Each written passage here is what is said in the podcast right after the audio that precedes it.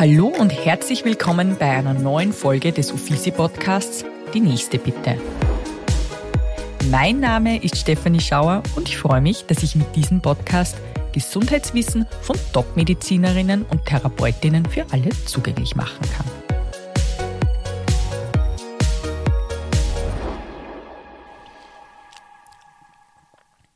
In Österreich sind etwa 200.000 Frauen von Lipödem betroffen, einer Störung der Fettverteilung im Körper. Diese Frauen stehen nicht nur vor der Herausforderung, mit einer weitgehend unbekannten Krankheit zu leben, sondern auch gegen die soziale Stigmatisierung anzukämpfen. Die Beine dieser Betroffenen schwellen kontinuierlich an, was zu schmerzhaften Gewebe, Spannungsgefühlen, leichterem Auftreten von blauen Flecken und Schmerzen bei Bewegung führt. Trotz dieser Beschwerden versuchen viele Lipödem-Patientinnen weiterhin Sport zu treiben, in der Hoffnung, Gewicht zu verlieren. Leider oft vergebens. Das Bewusstsein für Lipödem ist in der Gesellschaft gering, sowohl in der Bevölkerung als auch in der Medizin. Die Ursachen und Therapieansätze wurden erst in den letzten Jahren genauer erforscht. Eine, die sich mit dieser Krankheit auseinandersetzt, ist mein heutiger Podcast-Gast.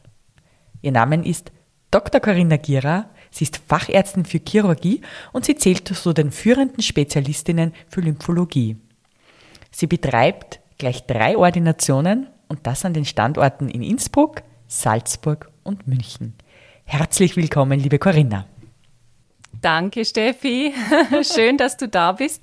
Ich freue mich natürlich immer, wenn ich eine Möglichkeit bekomme, für etwas Lipödem-Awareness äh, zu sorgen. Ja, danke, dass das du geschafft hast, dass ich heute noch an diesem schönen Freitag hier in Salzburg gelandet bin. Es ist ein traumhaft schöner Tag und ich freue mich richtig, dass du jetzt über deine große Leidenschaft sprechen wirst. Ich freue mich auch. Ich freue mich auf die Fragen.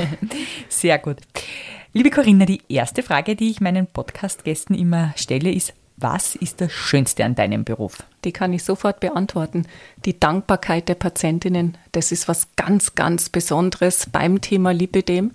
Denn man muss wissen, diese Patientinnen werden oftmals tatsächlich nicht ernst genommen ähm, ja, sind sehr enttäuscht worden, waren schon bei sehr, sehr vielen Ärzten, die diese Diagnose nicht kennen. Und dann kommen sie an einen Arzt oder in meinem Fall an eine Ärztin, äh, wo sie eben positive Erfahrungen machen. Und das Besondere ist, es ist ja meistens nicht mit einer Operation getan. Das heißt, man baut tatsächlich eine schöne Beziehung zu mhm. den Patientinnen auf. Man sieht sie immer wieder ähm, drei bis vier Mal unter Umständen. Und das ist was sehr, sehr Besonderes in der Chirurgie, mhm. na, dass man sozusagen, ja, da sich länger gegenseitig begleitet. Das ist toll. Sehr schön. Corinna, wenn man so jetzt mit dir spricht, sieht man, du brennst für deinen ja. Beruf. ja, ich glaube, da bin ich bekannt dafür ja. mittlerweile. Mich würde jetzt interessieren, wann war bei dir so dieser Moment, wo du gesagt hast, ich möchte Ärztin werden? Warst du schon die, die als Kind immer die Ärztin bei ja. gewissen Spielen sein wollte? Ja? Absolut. Also es war zunächst tatsächlich Tiermedizin, wofür ich gebrannt habe. Äh, dann habe ich mal tatsächlich ich Astronautin überlegt, Köchin und Meeresbiologin, das habe ich aber sehr schnell verworfen, ja, muss ja. ich sagen. Und ich muss sagen, mein Vater ist Orthopäde. Okay. Und äh, insofern ist es vielleicht auch ein bisschen mir in die Wiege gelegt worden. Mhm. Aber Ärztin war es dann eigentlich konkurrenzlos schon immer. Und ich muss auch sagen, im Studium war ich relativ engstirnig, denn von da äh, an, von Beginn des Studiums an, äh, war es eigentlich die Chirurgie. Ja. Mich hat nichts anderes interessiert. Bitte? Fand ich ganz äh, schrecklich irgendwie Vorlesungen, Neurologie oder innere Medizin oder wie auch immer. Ja. Ich wollte immer tatsächlich mit den Händen was machen ja. und Chirurgin werden. Ja, also das Schneiden des Skalpell war deins. ja, das war wirklich meins, genau. Du hast in München studiert mhm. ähm, und hast dort auch dann deine Facharztärztinnenausbildung gemacht. Und wie man es hört, du bist Deutsche. Ja. Aus Bayern, aus Niederbayern gebürtig, genau. Wann hat sie denn eigentlich nach Salzburg oder Österreich verschlagen? Ah, tatsächlich vor vier Jahren jetzt. Ja. Also ich habe eine sehr breite allgemeinchirurgische Ausbildung. Ich habe also lang nicht auf dem Schirm gehabt, dass ich mal Lipidem-Chirurgin mhm. werden könnte oder dass es das Lipidem überhaupt äh, gibt. Mhm. Ja. Da ist es mir tatsächlich so gegangen wie vielen Patientinnen und vielen Kollegen. Ähm, ich war lang in der Bauchchirurgie, wirklich auch in der Tumorchirurgie, habe dann die komplette Gefäßchirurgie Chirurgie noch draufgesattelt an der Universität Regensburg und wollte es dann nach zwei Universitäten tatsächlich etwas äh, ruhiger haben. Mhm. Bin äh, dann äh, sozusagen von einer Venenfachklinik angesprochen worden, äh, bin dort dann leitende Oberärztin mhm. geworden. Das war in Laufen am Abzeh, also sehr grenznah. Mhm äh, zu Österreich und äh, tatsächlich die haben von jetzt auf gleich gesagt, wir behandeln jetzt nicht nur Venenpatienten und Patientinnen, sondern auch Lipidem-Patientinnen. Das war natürlich ein monetärer Aspekt, ja. ne, eine wirtschaftliche Motivation und es hieß also eines Tages in der Früh, Frau Gira, Sie machen das jetzt. Okay. Gut, also zu dem Zeitpunkt wusste ich tatsächlich nicht viel über das Lipidem, okay. habe mich dann sehr rasch eingelesen. Es ist dann eine Kooperation entstanden mit mhm. einer Fachärztin für plastische Chirurgie, mhm. die mir also da die ersten Schritte in der wasserstrahlassistierten Liposuktion mhm. gezeigt hat. Und ähm, ja, war aber tatsächlich auch irgendwie nicht so ganz d'accord mit der mhm. Vorgehensweise, mhm. weil ich das anders gelesen hatte mhm. und mich auch anders informiert hatte. Und dann habe ich angefangen, so rumzugucken und äh, zu hospitieren und mir einfach mal anzuschauen, wie es andere machen. Mhm und war dann äh, vier Jahre in einer Salzburger Klinik mhm. tätig und habe mich jetzt selbstständig gemacht mit ähm, diesem Fachgebiet, mhm. wofür ich, wie du schon gesagt hast, einfach brenne. Ne? Genau. Jetzt hast du selbst gerade gesagt, vor vier Jahren hast du selbst noch nicht wirklich gewusst, was da eigentlich auf dich zukommt so in diesem Job. Und ich glaube, wir müssen jetzt die Hörerinnen dahingehend abholen, dass wir vielleicht einmal kurz oder du im Speziellen erklärst, was deine Spezialisierung, nämlich der Lymphologie, bedeutet und ähm, was das Besondere daran ist und wie man diese Erkrankungen eigentlich erkennt. Mhm, genau, das äh, mache ich sehr gerne. Also ähm, meine Zusatzbezeichnung ist Lymphologie. Lymphologie umfasst so ein bisschen alles, was mit äh, Lymphödem, aber eben auch Lipödem zu tun hat. Und das Lipödem im Speziellen ist äh, tatsächlich eine ähm, genetisch bedingte Erkrankung, die vorwiegend Frauen trifft. Das ist ein bisschen das Gemeine an der Sache. Und äh, durch äh, hormonelle Veränderungen sozusagen getriggert und befeuert wird.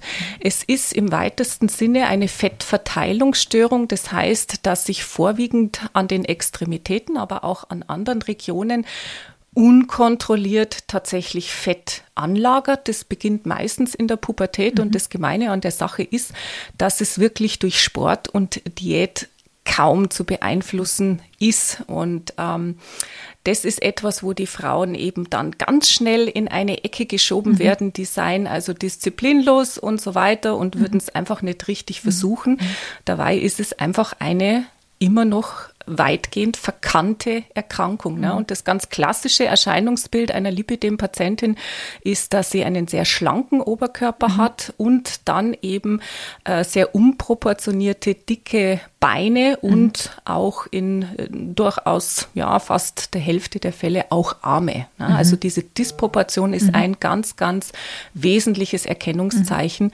des Lipidems. Und das Interessante dabei ist ja, dass die, die Beine dann oft extrem dick sind und dellig und die Füße dazu allerdings überhaupt nicht. Das ist genau. wie wenn da genau. eine, ein, ein Stopp drinnen wäre. So Korrekt, quasi. das ja. ist also ein ganz wichtiges Erkennungsmerkmal mhm. beim Lipödem, dass die Hände und die Füße selber, mhm. anders als beim Lymphödem, eigentlich nicht mhm. dick oder geschwollen oder wie auch immer sind, sondern die sind äh, sehr, sehr schlank und mhm. dann geht es sehr sprunghaft los, was man an den Beinen auch als Fettmuff bezeichnet. Mhm.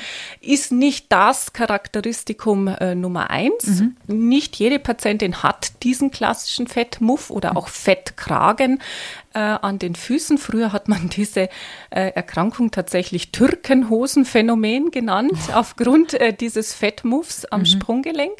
Also nicht jede Patientin hat es, aber wenn sie das hat, dann ist es schon relativ wahrscheinlich, dass das Lipödem dahinter steckt. Warum ist das Lipödem in Ärztekreisen eigentlich so wenig bekannt? Ach, ja, Und wie viele das ist eine gute Frage. Frauen sind tatsächlich betroffen? Also man geht von 10 Prozent wow aus tatsächlich. Ne? Und okay. wenn man sich ein bisschen mit der Erkrankung äh, befasst, dann sieht man tatsächlich auf einmal äh, faktisch nur Patientinnen oder Frauen, die das haben, egal ob im Supermarkt oder wo auch immer, es fällt dann richtig ins Auge. Mir also ja das auch nicht bekannt gewesen, wie, wie du bei uns Kundin geworden bist, ja. habe ich plötzlich diese ganzen Bilder gesehen und habe mir, hab mir gedacht, wow, wie traurig, dass das eigentlich eine Erkrankung ist. Ja, ja. ja. Ja, also es ist tatsächlich 1940 äh, ähm, beschrieben worden von zwei Amerikanern, mhm. aber man muss ganz ehrlich sagen, seither hat sich auch in der Forschung wenig getan. Mhm. Wir wissen immer noch nicht die genaue Ursache. Man mhm. geht von einer multigenetischen Geschichte aus. Ähm, wir haben Familien, wo das klassischerweise die Oma hat, dann mhm. äh, die Mama und die Töchter mhm. auch äh, betroffen sind, mhm. also eine ganz klare mhm. lineare mhm. Vererbung. Es gibt aber auch Familien, wo das von der väterlichen Seite ganz offenbar kommt, dieses Gen, wo Generationen übersprungen werden, wo man vielleicht beim besten Willen auch niemanden findet, okay. der das hatte in der Familie. Aber das höre ich von meinen Patientinnen schon sehr häufig. Äh, ja, die Oma hat das gehabt. Okay. Du bist ja jetzt an drei unterschiedlichen Standorten als Wahlärztin tätig. Mhm. Ähm, wie ist es? Was zahlt bei solchen Eingriffen, bei so einer Behandlung beziehungsweise bei dieser Diagnose eigentlich die Krankenkasse? Ich meine, in Deutschland wird es wahrscheinlich anders sein als in Österreich, aber wie schaut das aus? Also tatsächlich sehr wenig, muss man sagen.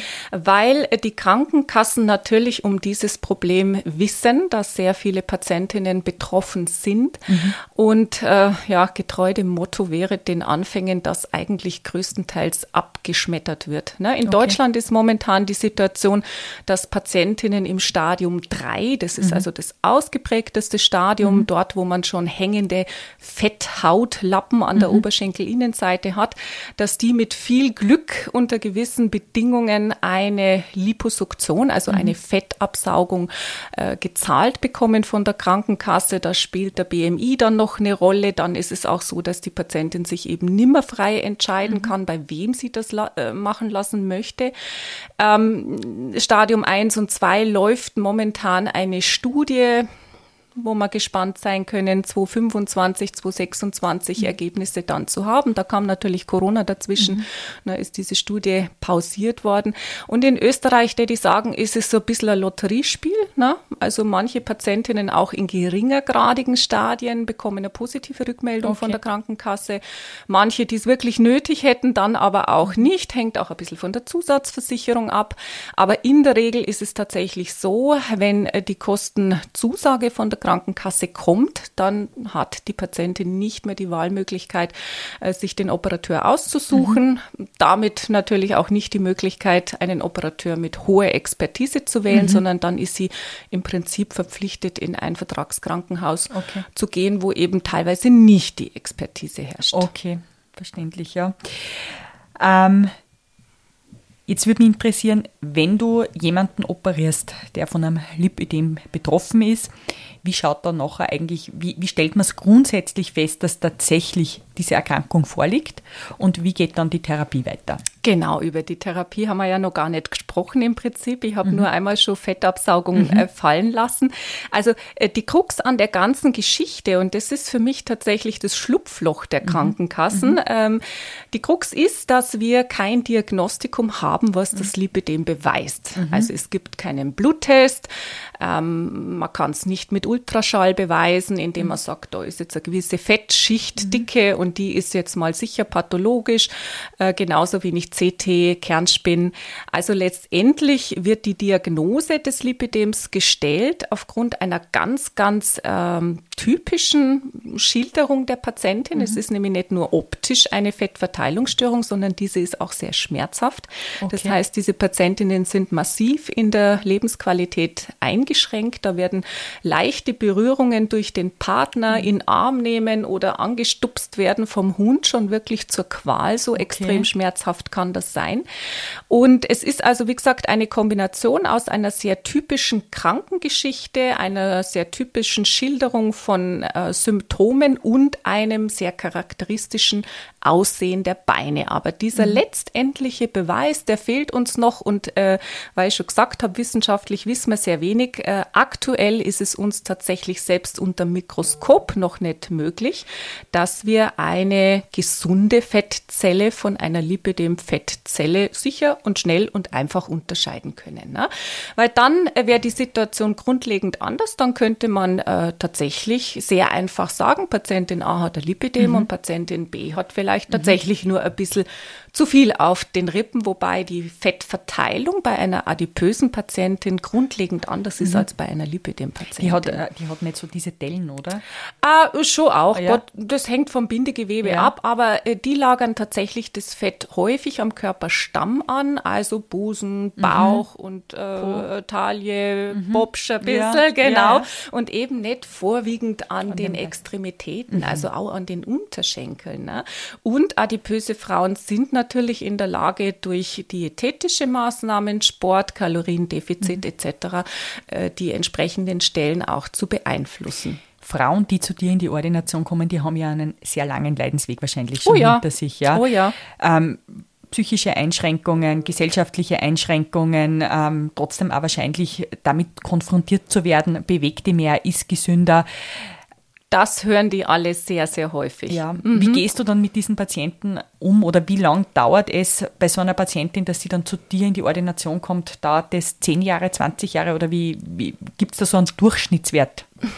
Sehr, sehr unterschiedlich. Ja. Also gerade die jüngere Generation an Patientinnen ist durch Social Media sehr, sehr mhm. aufgeklärt. Mhm. Die haben also fix äh, sofort die Therapie im Kopf. Mhm. Ich äh, lasse mir das absaugen mhm. und sind dann sehr schnell eben mhm. bei mir. Aber es gibt natürlich auch Patientinnen, ähm, die ja tatsächlich 20, 30 Jahre diese Diagnose nicht bekommen haben. Das sind vorwiegend die Älteren. Ne?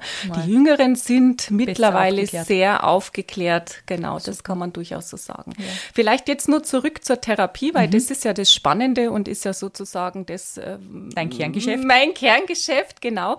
Ähm, wir wissen auch nicht, warum es wissenschaftlich funktioniert, mhm. aber wir wissen, und das schon wirklich seit vielen, vielen Jahren, dass wir diese Erkrankung erfolgreich stoppen können okay. und die Progression stoppen können. Ich sage jetzt bewusst nicht heilen, weil wir diese mhm. genetische Komponente eben haben, äh, indem wir dieses Fett radikal und zirkulär absaugen an den betroffenen Stellen, also mhm. an den Extremitäten. Radikal und zirkulär sind dabei die Zauberworte, also mhm. radikal wirklich bis auf einen normalen Fettgewebsmantel okay. unter der Haut, den ja, ja jeder hat. Und zirkulär heißt rundrum sozusagen. Okay. Ich sage okay. immer, jeder Quadratzentimeter muss da wirklich äh, in Anführungszeichen bearbeitet werden, mhm. Ähm, damit wir eine Chance haben, die Progression zu stoppen, also dass diese Erkrankung sich durch folgende Schwangerschaften oder erneute hormonelle Umstellungen ähm, weiter fortsetzt. Mhm. Genau. Mhm. Und ähm, wenn diese Fettabsaugung, was man natürlich nicht in einer OP schafft, mhm. wenn die gut und eben zirkulär und radikal mhm. durchgeführt ist, dann hat man eine sehr, sehr hohe Wahrscheinlichkeit, dass an diesen behandelten Stellen eben nichts mehr nachwächst und nichts mehr kommt. Aus meiner Community wurde auch die Frage gestellt, wie hoch denn die Heilungschancen ist oder die Quote. Sind, reden wir da von 90 Prozent, von 95 Prozent oder sind es eher 70? Ja, ist, ist ein bisschen schwierig. schwierig. in eine Zahl zu fassen, aber ich sage mal, wenn die Liposuktion qualitativ gut durchgeführt mhm. ist, und da ist natürlich ein bisschen die Krux, dass auf diesen Zug jetzt sehr viele mhm. aufspringen und sich das auf die Fahne oder auf die Homepage schreiben und sagen, das bediene ich jetzt mit, weil das ist jetzt Trend mhm. und so weiter. Aber ähm, dann, wenn man das eben nicht zusammenhängend und radikal und gut macht, dann mhm. ist die Chance schon sehr hoch, dass es unter Umständen an den behandelten Stellen sogar wiederkommt. Ne? Also momentan ist tatsächlich unsere Devise weniger als radikal absaugen mhm. funktioniert nicht. Okay. Das unterscheidet uns ganz, ganz äh, wesentlich äh, vom Vorgehen eines plastischen Chirurgen, der das vielleicht wird, sagt. Würde mich ja. nämlich jetzt auch interessieren, weil Fettabsaugung ist natürlich ein irrsinniges Thema auch in der Schönheitschirurgie. So ist es. Wie unterscheidet sie das? Weil in der Schönheitschirurgie, wenn ich mal meinen Po, meinen Bauch mal absaugen lasse, mhm. da kommt es ja relativ häufig wieder retour. Ähm, äh, jein, ja. tatsächlich auch okay. nicht so sehr an den bereits abgesaugten Stellen. Also prinzipiell die Technik ist einmal ähnlich mhm. und ist einmal vergleichbar. Mhm. Ne? Also okay. das Absaugegerät und die Kanülen und so weiter. Der Unterschied ist, äh, dass man im Bereich der plastisch-ästhetischen Chirurgie mhm. regional begrenzt vorgeht mhm. und sich natürlich mit den Zonen äh, beschäftigt, die die Patientin als störend empfindet. Okay. Das sind in der Regel die Reiterhosen, ja. die wir Frauen ja. gar nicht mögen. Ja. Das ist vielleicht ein bisschen der Unterbauch, vielleicht auch mal der Oberbauch, vielleicht die Oberarme, mhm. aber es ist immer relativ regional begrenzt. Das mhm. heißt, wir sind beim Lipödem tatsächlich gezwungen, viel globaler, viel umfassender mhm. vorzugehen, auch Regionen tatsächlich mhm. radikal abzusaugen, mhm. wo der plastische Chirurg vielleicht von vornherein sagt, na um Gottes Willen, das fasse ich nicht an, okay. weil äh, das könnte nachher hängen oder unschön ausschauen. Mhm. Na, also solche mhm. Diskussionszonen sind mhm. zum Beispiel der Po oder auch die Oberschenkel vorne. Na, da ist es nicht ganz so äh, garantiert, dass die Haut sich schön zurückbildet. Andere Stellen sind ästhetisch viel, viel einfacher und unkomplizierter, was die Hautrückbildung Ausbildung anbelangt. Also ein plastischer Chirurg mag oft sagen, na na, das sauge ich Ihnen nicht zu sehr ab, mhm. weil das könnte sonst ästhetisch nicht mehr schön ausschauen und die Haut könnte hängen. Mhm. Das ist aber tatsächlich beim Lipidem die falsche Vorgehensweise. Okay. Also die primäre ähm, Motivation ist immer, die Erkrankung zu stoppen. Das heißt, das primäre Ziel ist, das Fett weitestgehend, wie gesagt, radikal und zirkulär äh, zu entfernen, die Schmerzen dadurch zu beseitigen, mhm. was uns eigentlich nahezu immer zu 100 Prozent äh, gelingt und erst sekundär die Ästhetik. Wir wollen es natürlich so schön wie möglich machen und äh, eine vom Lipidem betroffene Frau darf auch ganz klar den Wunsch äußern, mhm. ich möchte wieder Stiefel anziehen mhm. äh, oder überhaupt zum ersten ja, Mal ja, in meinem Leben Stiefel ja. anziehen und diesen Fettmuff loshaben und so weiter. Also das ist natürlich auch ein ganz, ganz großer Anspruch unsererseits, dass wir das ästhetisch schön mhm. absaugen. Aber das hängt natürlich auch vom Befund ab und von der Beschaffenheit des Bindegewebs. Mhm. Mhm. Würdest du sagen, dass es hier eigentlich Sinn machen würde, weil gerade wenn Frauen mit in der Pubertät anfangen daran zu leiden, dass man eigentlich gynäkologische Praxen darauf ähm, irgendwie absolut Absolut. Ja. Also gerade äh, von den gynäkologischen Kollegen würde ich mir da mehr Aufmerksamkeit mhm. wünschen, denn die sehen tatsächlich die Lipidem-Patientinnen, mhm. wenn die ganze Geschichte so losgeht. Mhm. Also im überwiegenden Teil ähm, beginnt das Ganze mit der Pubertät mhm. an Dynamik mhm. aufzunehmen. Mhm. Das heißt, ja, ja. weit über die Hälfte der Patientinnen in meiner Sprechstunde sagen, genau, mit 12, 13, 14, ich habe die Pille bekommen und zack ist es losgegangen. Mhm. Die sind da oft tatsächlich sehr sportlich, sind mhm. im Leistungssport, sind dann nimmer in der Lage, ihre Leistung mhm. zu erbringen. Mhm. Die Beine werden dicker, die fangen an, äh, Diäten zu machen oder fast gar nichts mehr zu mhm. essen, können die Beinform nimmer beeinflussen. Also das ist schon eine extrem gemeine Geschichte auch in dieser Entwicklungsphase, muss man sagen. Und äh, deswegen die Gynäkologen, da würde ich mir sehr, sehr viel mehr Awareness wünschen und aber auch die Orthopäden, mhm. äh, denn die ähm, ja, setzen auch so manche Spritze ins Kniegelenk wegen Knieschmerzen und ja, gucken eigentlich gar nicht, hoppala, da ist aber verdammt viel Fett ums Knie rum. Ne? Das ist ein sehr. Ich werde das auf jeden Fall mit meinem Mann besprechen. ja, ja, deswegen sage ich das. Ne? Also ähm, Orthopäden und Gynäkologen, ja. aber auch wirklich äh, jegliche. So ist es. Ja. So ist es. Hausärzte. Und, die müssten da ein bisschen aufmerksamer sein. Und würdest du sagen, oder das wirst du aus deiner Erfahrung wissen, eine, eine Patientin im Stadion 1 wirst du wahrscheinlich anders und effizienter behandeln können oder schneller als eine, die im Stadion 3 ist? Oder? So ist es. Also äh, die Operation wird nicht einfacher. Ne? Mhm. Stadium 3 Patientinnen ähm, haben oftmals tatsächlich dann schon ein bisschen eine Ödemkomponente dabei. Durch das langjährige, teilweise jahrzehntelange Lipödem ähm, ist das Gewebe teilweise verhärtet, fibrosiert, die Gefäße sind brüchiger, es kann leichter bluten, äh, die Haut hat mehr zu leisten.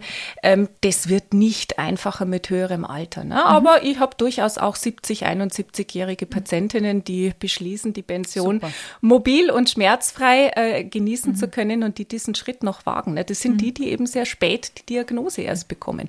Und äh, Patientinnen in jungen Jahren sind natürlich wesentlich einfacher mhm. zu behandeln, weil der Befund meistens geringer ausgeprägt ist, weil der Körper schneller und besser heilt, mhm. mehr Reserven hat. Mhm. Denn eins kann man schon sagen, das sind sehr große und auch belastende Operationen. Mhm. Das ist weit weg von einer ästhetisch motivierten mhm. Fettabsaugung, wo man ein bisschen sein Höschen anzieht, mhm. sein Kompressionshöschen ja. und vielleicht nach fünf, sechs Tagen wieder mhm. in der Arbeit ist mhm. und, und äh, Wie lang ist man nachher gehandicapt unter Anführungszeichen? Ah, hängt ein bisschen vom Beruf ab. Ich sage immer, da ist tatsächlich der prädestinierte Beruf Homeoffice, weil dann mhm. kann man sich selber ein bisschen einteilen.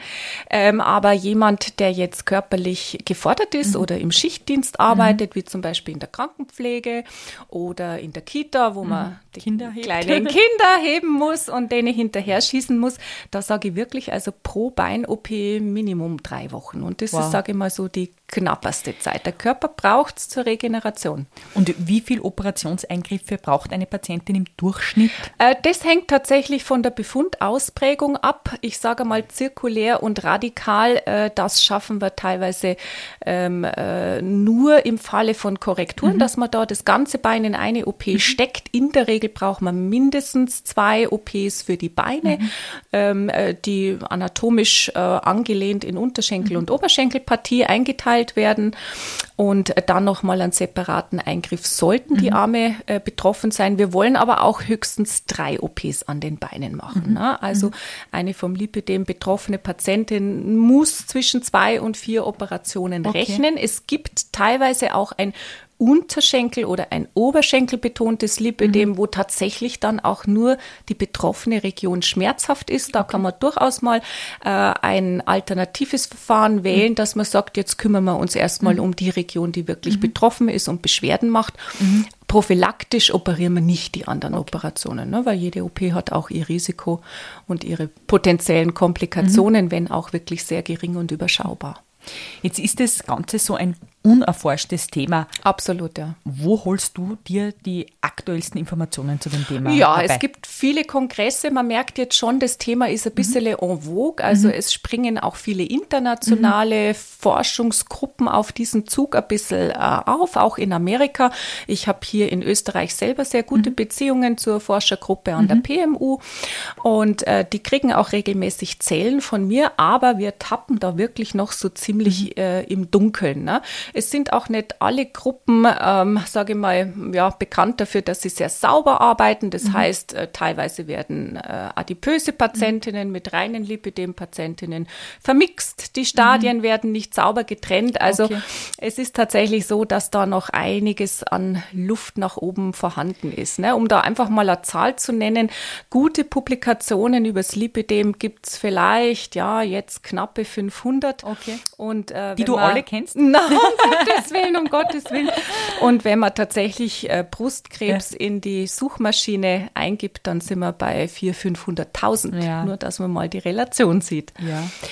Und jetzt hast du gerade erwähnt, du arbeitest da in der Forschung mit der PMU zusammen. Ich denke, du bist da auch tagtäglich oder hin und wieder mit jungen Medizinerinnen in dem Bereich mhm, tätig. Mhm. Was ist denn so das, was du ihnen mitgibst, wenn sich die für diese Spezialisierung interessieren? Was, was würdest du da einfach sagen, was ist das Wichtigste, um diesen Beruf gut ausführen zu können?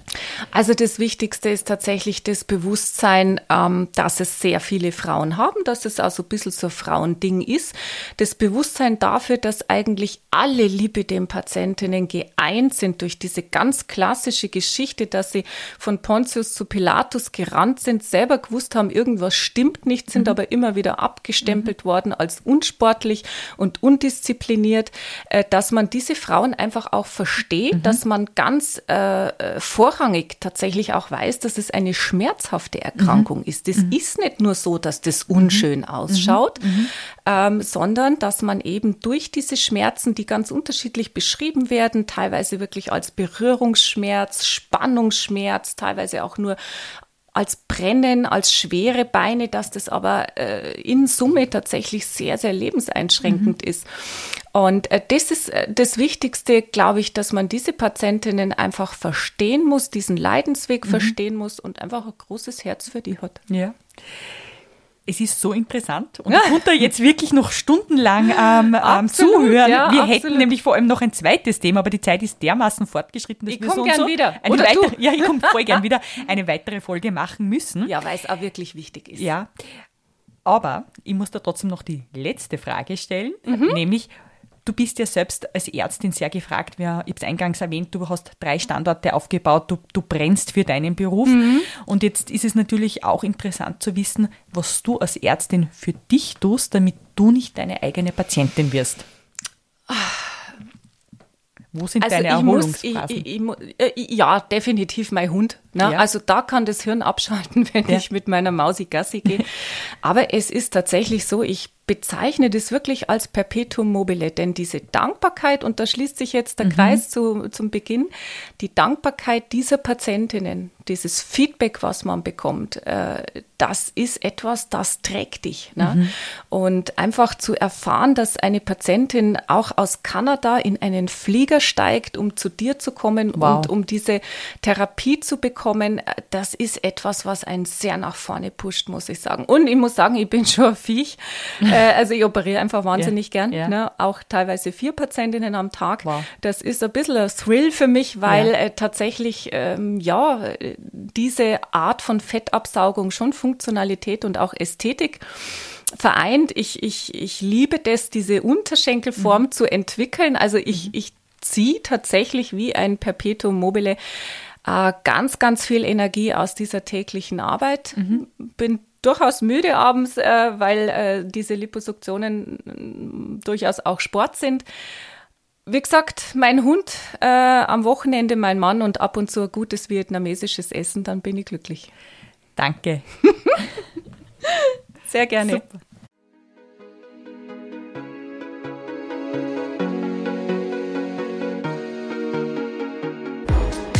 Liebe Zuhörerinnen und Zuhörer, ich bedanke mich nun auch bei euch fürs Dabeisein und freue mich, wenn ihr beim nächsten Mal wieder mit dabei seid, wenn es heißt, die nächste bitte. In den Shownotes findet ihr außerdem sämtliche Links zur aktuellen Folge und die Möglichkeit, eine Bewertung abzugeben. Solltet ihr ein Gesundheitsthema haben, das euch besonders beschäftigt, dann schreibt mir einfach und ich versuche einen Gast dafür zu finden. In diesem Sinne, bleibt gesund und bis zum nächsten Mal.